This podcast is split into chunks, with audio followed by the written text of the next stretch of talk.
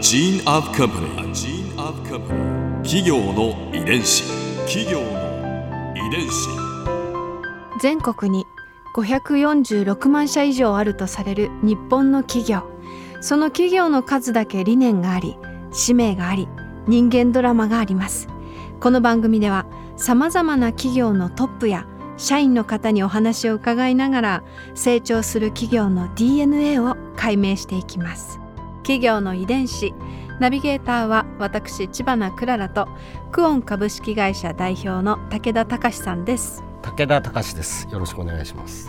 本日は日本交通株式会社代表取締役会長川鍋一郎さんをお迎えしております。どうぞよろしくお願いいたします。よろしくお願いします、今回は日本交通の今とこれからについて伺いますえー日本一の売り上げを誇る日本交通は業界のリーディングカンパニーとして画期的なサービスをもう次々と発案して導入されてきましたね。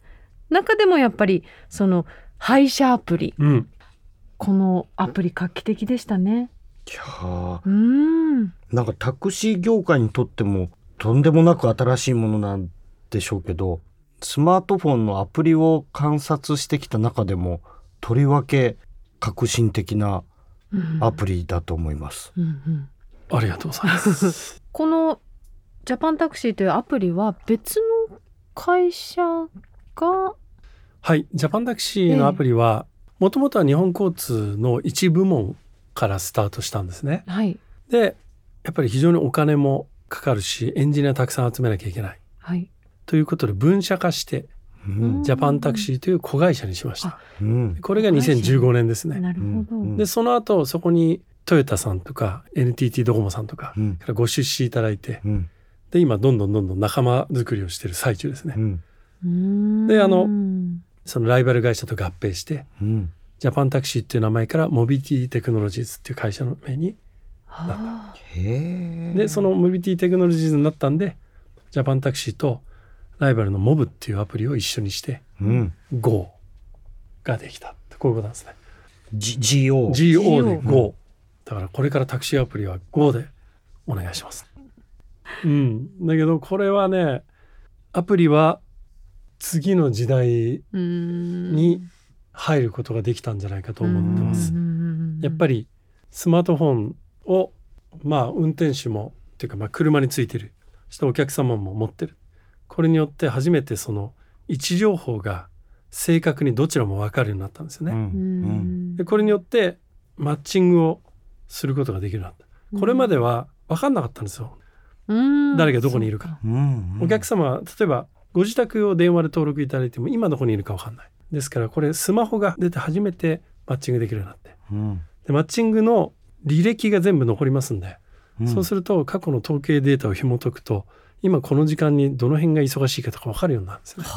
うんそうすると日本交通の40年のベテランの運転手の頭の中よりもうんまだ日本交通ベテランドライバーの方が上ですよ。ででもそういう世界に向かって明らかにタクシーというもの自体が半分 IT 業界になったんですね。まあ例えば今もう日本交通は半分はアプリですからね予約え予約というか呼ばれるの。うんはい売上の半分はアプリはい。もう流しとか行き待ちとか半分まで減りました。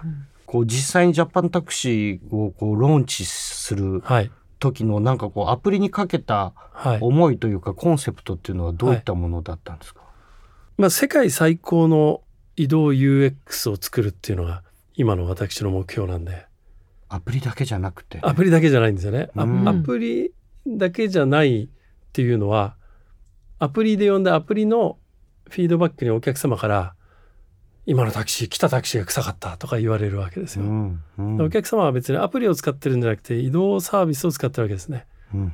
だからアプリの出来プラスやっぱりその車運転手の出来、これの合算が移動 UX なんですよね。移動体験、移動体験。うん。だからこれの両方を良くする必要があって、うん。うんそういうふうにやっぱ進化していきたいです。あ企業の遺伝子これは皆さんにいつも伺っている質問なんですけれど、100年後の未来はあ。日本交通はどんな会社になっていると思いますか？またはどんな会社になっていてほしいですか？ああ昔日本交通ってさタクシーやってたんだよ。っていうえー、そうなの？みたいな。タクシーってなんだっけ？ああの昔あったあれね？みたいな。そういう会社になってるはずですね。あの面白い今はタクシーなんですけどこのモビリティは、まあ、これからテクノロジーでめちゃくちゃ進化することは間違いないんですよね。で電車とかバスとかやっぱり人口減ってきますんでああいう損益分岐点の高いっていうかお金のかかるものはだんだんなかなか人口が減ってきますんで、ああいうのがどんどんコミュニティバスみたいに変わってくんですよ。だけど10人乗りまでタクシーなんですよね。だからどんどん相乗りになってってで自動運転になってくんですよね。でタクシーとバスとトラックが一緒になってってにすなわち荷物も乗せるんですよ。うんそうすると地域に1台こういう大きなワゴン型のタクシーが走ってておじいちゃんおばあちゃん病院行って病院からの帰り「あこれおじいちゃんのあの小包だよ」っつって大和の小包渡して「ありがとう」っつってで家に着いたら「あおばあちゃんこれミルク持ってきな」とかって後ろパカッと開けるとミニセブンイレブンが乗ってるとかですね。それを何と呼ぶかなんですよね。今の免許のカテゴリーで言うとそれはタクシーなんですけどもうん地域維持パトロールカーみたいな。もうこいつさえ走ってればその人も物もそしてなんかこの子供の見守りとかもできてあのいろんなセンサー積んでて子供がやるとそこでピッと反応するんですよね。今ももうすでに。えー。あとどカメラついてますんでその街の見守り防犯カメラがありそうか。と同時にそのああそこの道がこの間の台風で脇がへっこんじゃったとかそういうのも全部わかるんでそしたらそれを直しに行くと。でひとたび嵐が来ると防災拠点なんです。その,、うん。そのタクシーに逃げ込めばまあ1日2日は生きられる非常食があって電源も EV になるんでうん。みんなずっとスマホが使える。うん。でライトもつけられる。っていうあの街の移動防災拠点かつ移動パトロールカー兼移動するオンデマンドタクシーみたいな。すごい。それをだからう動くもの何でもなんですよね。だからそれをタクバストラックタクシーとか何というかはちょっとこれからわからないんですけど、それが全部自動運転になってでもそこにはサービスマインドあふれるニコニコした愛想のいいおじさんかおばさんがうん。乗ってて地域の見守りやりながらほとんど運転はしないんですよ。うん。だからうん自動運転なんだけど無人ではない。うん。ここがポイントだと思うんですうん。でそういうのは多分10年後にはできますよね。10年後ですか？10年ぐらいでもそう今もだんだんあの地域でそういうデマンドタクシーみたいなものがうーあん。のいろんな装置をつけて走り始めてますんで、うん。その時日本交通の遺伝子はどういう形で社会にその時日本交通の遺伝子はだからそういう世界最高の 移動体験、うん。でそこまで来ると移動体験生活体験なのかもしれないしね、うん。まあそれでも桜に枝のついたそのうん。オンデマンドモビリティに乗ると一番ハッピーになれると。うん。そういうことなんじゃないですかね。ここで Clara's Viewpoint 今回川鍋さんのお話の中で私が印象に残ったのは最後の質問のお答えかなと思います。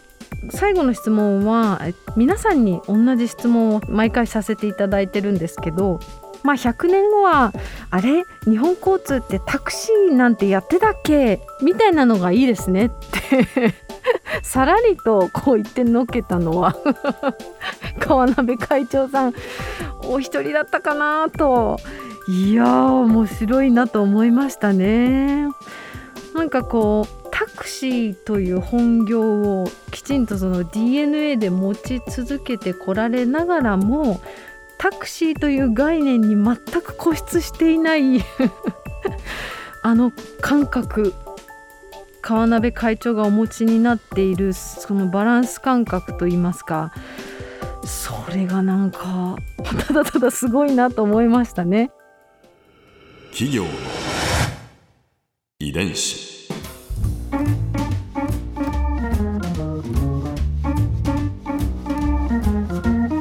このの番組はポッドキャストのほかスマートフォンタブレット向けアプリオーディでも聞くことができますお使いのアプリストアからダウンロードして企業の遺伝子のページにアクセスしてみてくださいね。それでは来週もまたお会いしましょう。企業の遺伝子ナビゲーターは私千葉なクララとクオン株式会社代表の武田隆でした。